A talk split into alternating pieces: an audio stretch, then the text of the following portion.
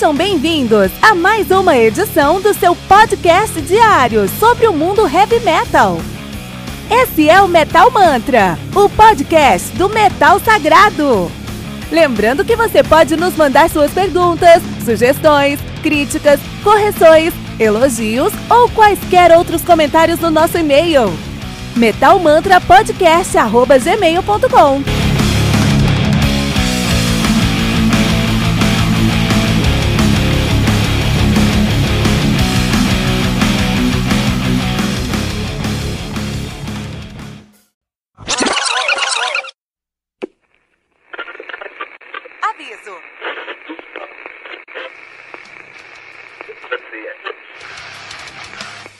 Antes de começar, avisamos que todo o conteúdo do Metal Mantra é Creative Commons. Por isso, músicas, links e podcasts citados nesse programa estão na descrição desse episódio. E caso você ouça algum barulho estranho durante esse episódio, não se assuste. Isso acontece porque eu estou gravando esse programa na rua. Só mais uma mágica que o Encore FM fez acontecer.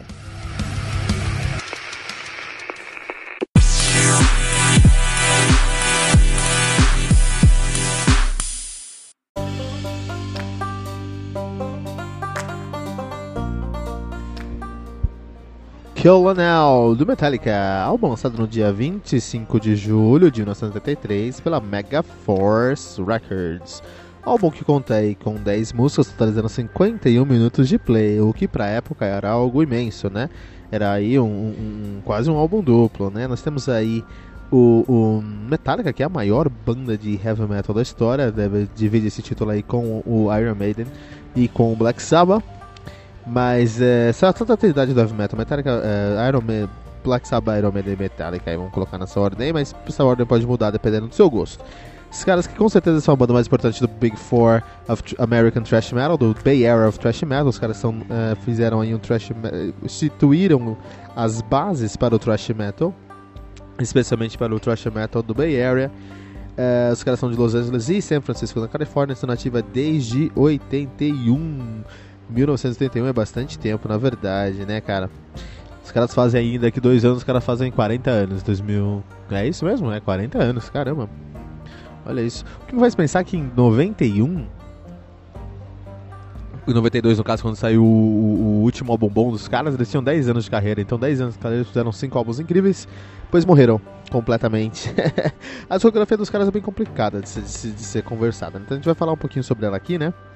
É, vamos falar sobre o Kill All hoje, né? Então, o seu debut é o Kill All de 83, depois eles lançaram o Ride the Lightning de 84, também um excelente álbum. Aí o, o Kill All e o Ride the Lightning, dois álbuns muito bem recebidos pela crítica e pelo público. É, depois lançaram Master of Puppets em 86 também, um álbum incrivelmente competente. E And Just For All em 88 e o Metallica também conseguiu com o Black Album em 91. Então esse é o pentateuco do Metallica provavelmente um dos maiores pentateucos da história do heavy metal. Pentateuco são seus primeiros cinco álbuns, né? E nesse contexto, acho que para rivalizar o Metallica, só o Black Sabbath mesmo. O Black Sabbath talvez tenha tido um pentateuco mais importante ou melhor do que o do Metallica, mas é difícil. É, dá uma disputa grande aí quem fez o melhor pentateuco aí, se foi o Metallica ou se foi o uh, Black Sabbath. Só que aí em 96 eles lançaram Load, que é um álbum terrível. É, óbvio que, que eles estavam tentando seguir algumas tendências, então James Hetfield cortou cabelo, os caras começaram a incluir country music no som deles, a coisa mais pop. A galera, a galera já, os fãs, uma parte da fanbase já tinha desistido deles lá na época do Metallica, do Black Album, mas em 96 quando eles lançaram o Load, a galera aqui se afastou mesmo. Em 97 eles lançaram o Reload, que era a esperança de, pô, fizemos errado, vamos resolver aqui com o Reload, muito pelo contrário, fizeram ainda pior com o Reload. Depois eles lançaram em 98, três anos seguidos, o Garage Inc., que nem é um álbum de netas, é um álbum de cover, né? Então olha só como o Metallica decaiu. Em 2013 eles retornaram falando, ah, nós vamos fazer agora a nossa volta triunfal ao mundo do heavy metal com um excelente Senenger. Não, outro fiasco terrível, provavelmente o pior álbum que os caras escreveram na vida. O pior foi o Lulu, mas o Senenger ainda assim figura como o pior álbum dos caras aí, né? Tem muita influência de new metal ali. Os caras estão totalmente perdidos no que eles deveriam fazer, totalmente perdidos. Depois vieram com Death Magnetic de 2008 falando que não, vão voltar às raízes. e provaram simplesmente que eles não conhecem mais suas raízes, que não tem como você ser nervoso se você é milionário. E todo o ódio que você encontrar em Clenão não existe mais. Em 2016 eles lançaram Hardware, Hardware Self-Destruct, oito anos sem fazer álbum, preparando para uma, uma, um, um álbum épico, clássico, destruidor, e lançaram um álbum completamente esquecível. O, o Kirk Hammett disse que nesse álbum ele queria provar que ele ainda sabe solar. E uma coisa que ele provou é que ele esqueceu como se sola, ele não sabe fazer solo. Mas no Hardware to, Self-Destruct, no hardware to Self-Destruct, os solos são reciclagens de solos antigos do Metallica, né? Olha aí, cara, que tristeza. A banda que atualmente é formada por Lars Ulrich na bateria, James Hetfield no vocal, Kirk na guitarra, Kirk Hammett na guitarra, e Robert Trujillo no baixo, né? A banda que o Metallica que tem muito da sua história, da sua categoria, baseada nos seus baixistas, né? Então, o seu primeiro baixista foi o Ron McGovney, que é, ficou com os caras até 82, até antes do lançamento do Kilo Não, na verdade, né? Depois em 83, 82 até 86, eles tiveram Cliff Burton. Cliff Burton era deus do heavy metal. É, enquanto Deus do Heavy Metal, ele, ele, o Metallica ainda era naquela época Deus do Heavy Metal. Depois entrou o Jason Newsted de 86, ficou até 2001, e nessa época o Metallica era o vendido do Heavy Metal, porque o Jason Newsted é basicamente isso. E foi o que Metallica foi, bem vendido do Heavy Metal mesmo. E depois, em, oh, em 2001, entrou o Trujillo, o Robert Trujillo, que é um baixista que vem de background de new metal, Metallica se tornou o new metal do heavy metal ali, né? Então a Metallica sempre acabou seguindo aí os seus baixistas em sua sonoridade. É um fenômeno muito interessante de ser discutido, né? O Killenol, vamos falar sobre o Killenol agora, tem algumas coisas muito interessantes. É, pô, pô, o debut dos caras, uma história linda. Realmente, o, Print Alterco do Metallica, os primeiros cinco álbuns, a gente não tem muito o que falar. Pode falar que eles foram andando por um caminho mais leve. Mas de qualquer maneira, ainda assim, é um álbum, uh, são cinco álbuns que têm que ser muito respeitados. Né? 81, 81 o, o, o Metallica começou a formar a sua banda ali. O Las Ulrich já conhecia o, o James Hetfield, eles estavam na mesma sala na escola. Imagina que muito louco a sala lá. Onde você tem uma sala onde você tem o Lars Ulrich e o, o, o James Hetfield. Que maravilha, né? De qualquer maneira, os caras é, falaram, ah, eu gosto heavy metal, você gosta também? Ah, até porque o Lars Ulrich é da Europa, né? Ele é dinamarquês, então ele tinha escutado coisas de heavy metal que o, que o, que o James Hetfield nem conhecia, assim, né? Então, até conhecia, mas não era a pegada dele. Enfim, de qualquer maneira, se tornaram amigos ali, estavam ali sempre falando sobre música. E eventualmente o Mark o Slagle, lá do, do Brian Slagle, desculpa, lá do, do, do uh, Metal Blade, do selo Metal Blade, falou pros caras, ó, oh, quero colocar vocês aí numa, numa demo minha aí, Metal Massacre, uma compilação com várias bandas, quero que vocês toquem também. Tá meio maluco assim, né, os caras, puta, já vamos pra uma, pra uma uma demo aí. Não tá muito claro como é que isso aconteceu, mas aconteceu. E eu só falo, beleza, esses caras não deixaram a oportunidade de passar. O, o, o, o ele sempre ele foi ele foi para os Estados Unidos para terra das oportunidades, para ganhar dinheiro, para fazer uma carreira, fazer uma vida.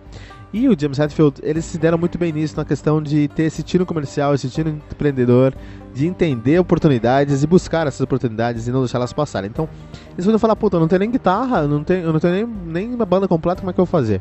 Muito pelo contrário, falou, não, demorou. Terça-feira tá aí o demo. E os caras foram lá, chamaram o Rum McGovern, chamaram um outro, um outro guitarrista lá, fizeram uma, um, uma, uma, gravaram uma música e mandaram pro Slade. Apareceu no Metal Massacre, primeiro Metal Massacre tem o Metallica lá.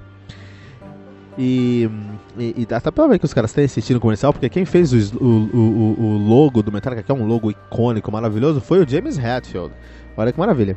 E aí depois desse, desse, desse impulsionamento com o Metal Massacre, eles falaram, ah, quer saber, vamos fazer aí um, um, show, vamos fazer show agora. Eles começaram a ensaiar, aí de fato eles chamaram, no caso, o, o Dave Mustaine, encontraram o Dave Mustaine no jornal, e estavam com o Ron McGovney também na, época do baixo, né? E começaram a fazer show, fizeram show num pub, perto de onde eles moravam, e o show foi horrível, terrível. É, é, o, a guitarra do Hatfield não funcionou, quebrou corda de guitarra, o Mustaine tava trêbado, deu uma merda lá, enfim, foi uma bosta. Esse foi o primeiro show dos caras em 82. O segundo show dos caras em 83, eles abriram pro Saxon. Olha aí, no lugar do Motley Crue. Então é, é, muito interessante como eles sempre tiveram assistindo de vamos crescer, vamos ser uma banda incrível, entendeu? Vamos fazer isso mesmo.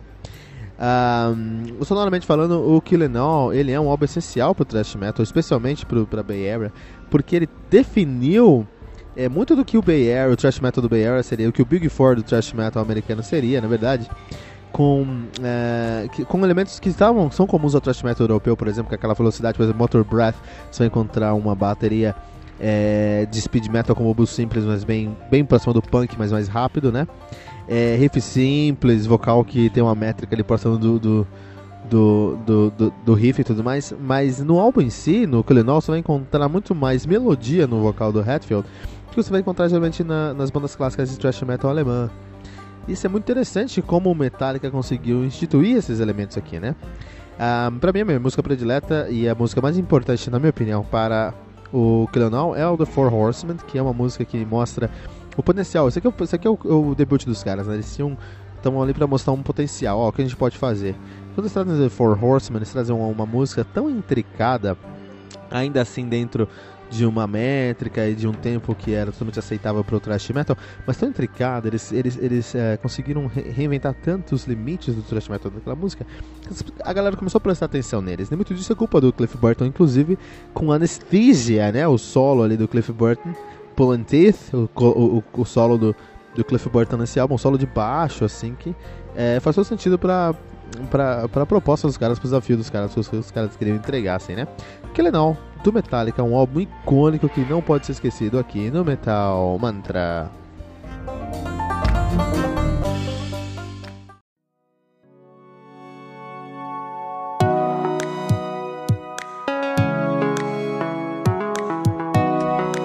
E ficamos por aqui com o nosso guest review de hoje. E toda quarta-feira você vai receber um novo convidado aqui nos estúdios do Metal Mantra. Lembrando que você pode encontrar todo o nosso conteúdo no anchor.fm barra Metal Sagrado ou em qualquer rede social como arroba Metal Mantra pode. Não deixe de compartilhar esse episódio com todos os seus amigos metaleiros usando a hashtag, hashtag Metal Mantra.